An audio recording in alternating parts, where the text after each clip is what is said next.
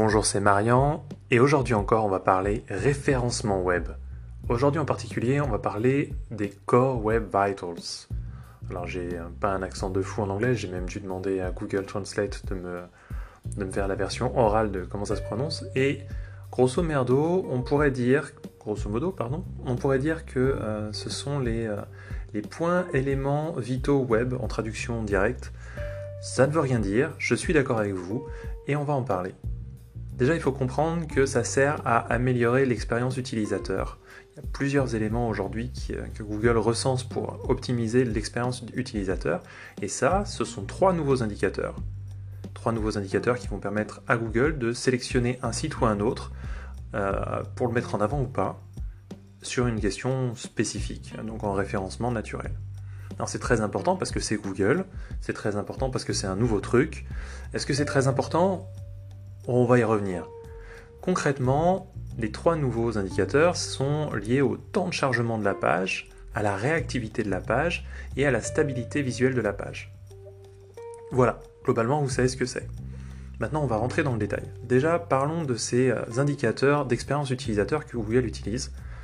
Il faut comprendre qu'il en a, Google en utilise plein, non pas énormément non plus, mais Google en développe, enfin, développe des indicateurs de plus en plus sur l'expérience utilisateur.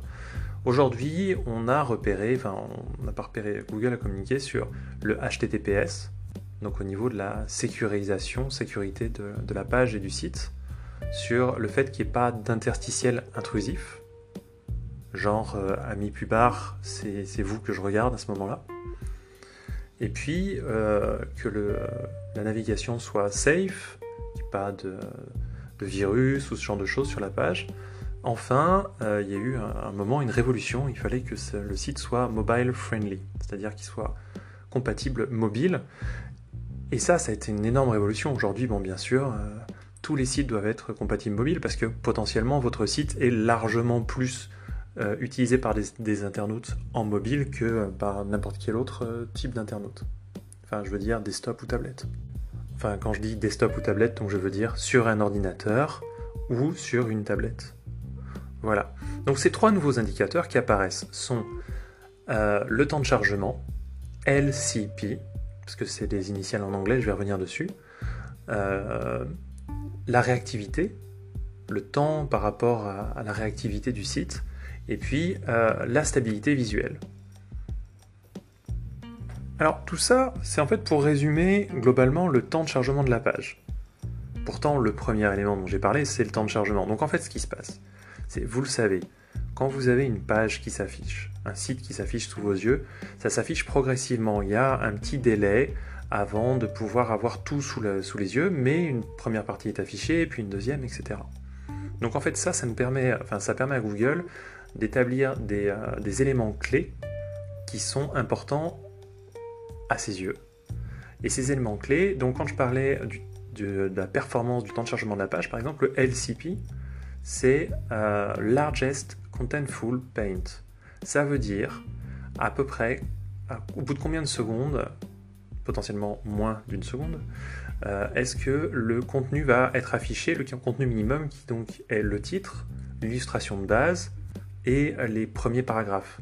Parce que concrètement, si on parle d'une page qui est en, peut-être vous connaissez, en lazy loading, c'est-à-dire quand vous avez votre page Facebook, bon voilà, la page d'accueil Facebook que vous utilisez n'est pas référencée sur Internet puisqu'elle est privée, elle vous est personnelle. Mais vous voyez bien que quand vous naviguez, eh bien c'est, illimité, c'est éternel. Au fur et à mesure que vous, euh, vous, scrollez dans votre flux, eh bien euh, la page se charge. Donc ça, ça s'appelle du lazy loading par exemple. Et eh bien ça, forcément, c'est pas pris en compte dans, ce, euh, dans cet indicateur parce que c'est volontaire que plus tard, ces éléments vont charger, ils vont pas charger immédiatement. Ça va être si vous, vous scrollez. Donc ça, c'est pas du tout pris en compte dans ce point d'expérience utilisateur. Donc on le rappelle, son nom c'était Largest Contentful Paint pour les points essentiels.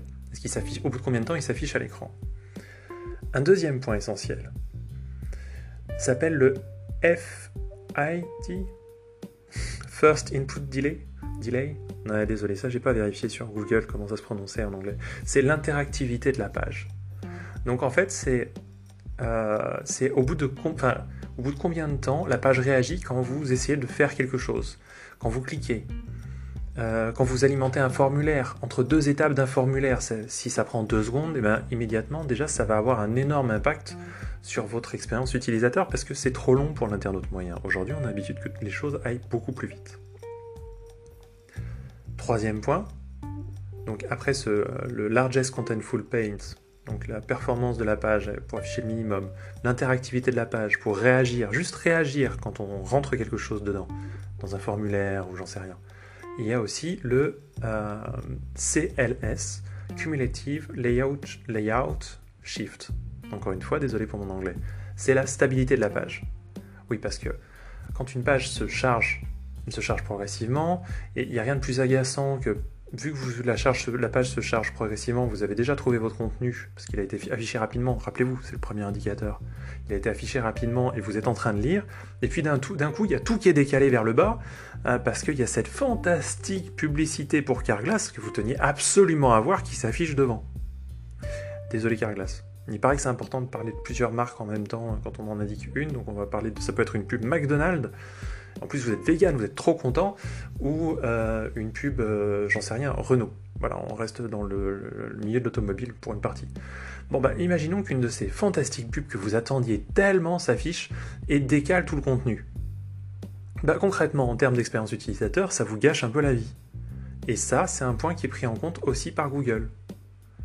Donc ça, c'est mis en forme sous la forme d'un score pourrait détailler plus en détail, mais euh, on pourrait en parler plus en détail, mais c'est pas le lieu ici. Là, j'essaye de faire une explication globale pour que tout le monde puisse un peu comprendre comment ça fonctionne.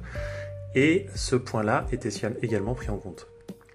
Maintenant, ces Core Web Vitals, est-ce qu'ils sont vraiment vitaux? Eh, Vous avez noté le jeu de mots? En fait, euh, pas vraiment. Oui, pour beaucoup d'entre vous, mais dans l'absolu, ils ne devraient pas. On peut dire que ce sont des critères de second niveau. L'important pour Google, c'est de proposer le contenu le plus, euh, utile à l'internaute qui fait sa recherche. Ben oui, évidemment. C'est ça l'important. L'important, c'est euh, de proposer le meilleur contenu possible. Maintenant, si l'expérience utilisateur est un peu défectueuse, parce que c'est ça qui est mesuré par ces euh, Core Web Vitals, eh bien, c'est important. Enfin, c'est pas vraiment négligeable, mais c'est moins important. Si deux sites ont un contenu de niveau équivalent, bien sûr, celui qui aura meilleur, euh, la, meilleure expérience utilisateur selon tous les critères qui ont déjà été listés, euh, je vais parler aussi de HTTPS, de pas d'interstitiel intrusif, de mobile friendly.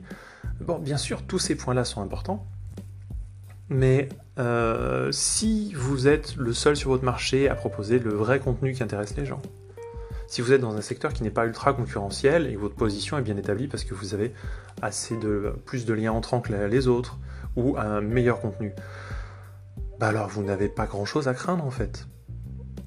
Maintenant, résultat, est-ce que euh, c'est une priorité? J'aurais envie de dire euh, oui. Pas pour des raisons de référencement, mais parce que ces facteurs clés de succès, ces KPI, comme euh, certains marketeurs aiment dire, eh ben, ces facteurs clés de succès de l'expérience utilisateur sont bien mesurés, sont importants pour vous, dans le sens où un internaute pourrait quitter plus facilement le site. Un internaute, il y aura un taux de, bounce, comme on dit, donc l'internaute va quitter plus rapidement la page euh, et le site parce que en fait ça réagit moins, ça répond moins vite. Vous avez vous, en tant que vous qui créez des sites ou qui êtes propriétaire d'un site, vous avez très très très très intérêt à ce que ces, euh, ces, éléments soient très bien notés par Google, non pas, enfin oui en partie, pour être bien référencés, parce que probablement vous êtes en fait en vrai sur un marché très très très très très euh, compétitif. beaucoup de marchés sont très compétitifs. Et euh, aussi parce que en dehors donc compétitif, je le dire au niveau du référencement internet, et puis en dehors du référencement pur, vous, vous voulez transformer votre, audience, vous voulez la fidéliser. Et tout ça, ben, ben, ces indicateurs sont des très bons indicateurs. On va y revenir, tout le monde n'est pas très très bon dessus. D'ailleurs, si vous voulez tester votre site, euh, vous aurez la Google Search Console qui va progressivement afficher ces informations. Et vous pouvez aussi chercher sur Google euh, les Google Page Speed Insights. Je le répète, Google Page Speed, Page Speed en fait en un seul mot, Insights. À partir de là, vous pourrez tester vos différentes pages et voir euh, comment ça fonctionne. Alors, généralement, déjà, généralement, tout le monde n'a pas, enfin, beaucoup de sites n'ont pas une très très bonne note à ce niveau-là. Alors, beaucoup de sites sont, travaillent dessus depuis, euh, depuis quelques temps déjà, mais il y a moyen de se différencier par rapport à la concurrence. Il y a moyen euh, d'être meilleur que les autres.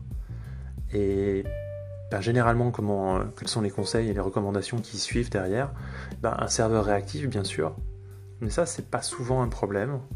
On a parfois plus des problèmes au niveau de l'optimisation des images, la compression, le type d'image, les, dimensions, le dimensionnement qui soit adapté, le lazy loading, comme j'ai évoqué tout à l'heure, donc le fait que les bonnes images soient affichées tout de suite, et puis les images qui seront euh, chargées un peu plus tard prennent le temps avant d'être chargées, mais se préparent progressivement, mais pas au tout début, parce que c'est pas le moment où elles sont nécessaires.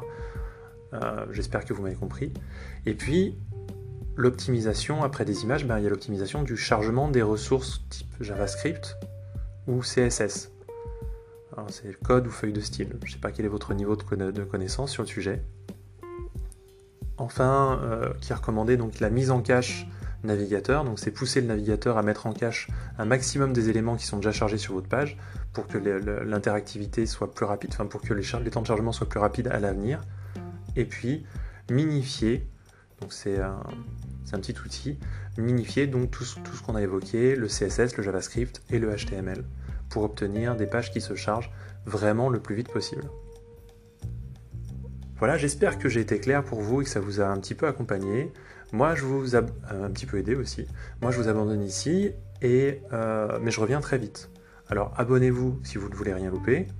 Et puis si vous avez des questions avec vos problématiques SEO, rappelez-vous qu'en commentaire, vous pouvez euh, chercher, enfin vous pouvez me demander une petite demi-heure de conseil, enfin une réponse à un conseil.